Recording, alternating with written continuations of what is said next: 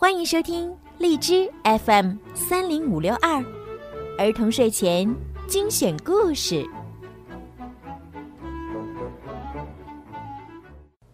亲爱的小朋友们、大朋友们，你们好！我是每天给大家讲睡前故事的小鱼姐姐。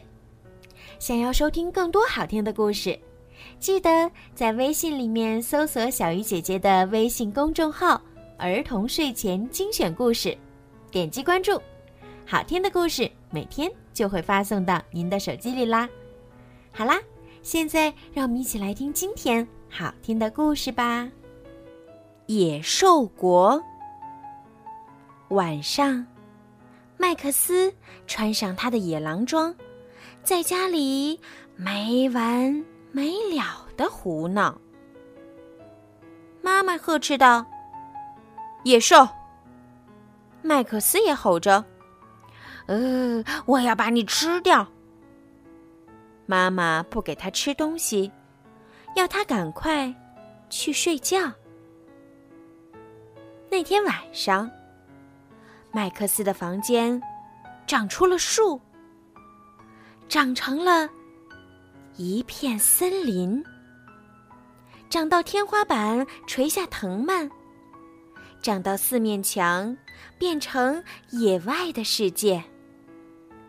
一波波的海浪，为麦克斯带来一艘小船。他驾着小船出发。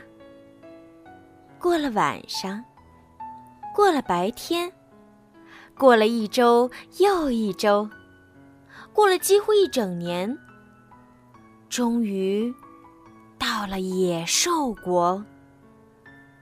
当他到了野兽国，野兽们发出可怕的吼声，露出可怕的牙齿，转动可怕的眼睛，伸出可怕的爪子。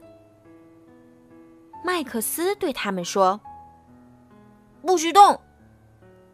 他狠狠瞪着野兽黄色的眼睛，一眨也不眨，用魔力把他们驯服。野兽们吓坏了，说他是最最野的野兽，还要他做野兽国的国王。现在我们开闹！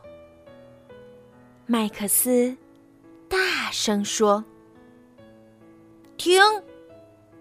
麦克斯喊道：“他不准野兽吃东西，要他们去睡觉。”这时候。麦克斯国王觉得好孤单，他想回到最爱他的人身边。忽然，他闻到了好吃的味道，从世界的那一头远远的飘过来。他决定放弃野兽国的王位。可是野兽们大声喊：“不要走，不要走！我们要吃掉你，我们好爱你。”麦克斯说：“不行！”野兽们发出可怕的吼声，露出可怕的牙齿，转动可怕的眼睛，伸出可怕的爪子。但是，麦克斯还是上了他的小船，挥手向野兽们说再见。小船走了近一年，过了一周又一周，过了一整天。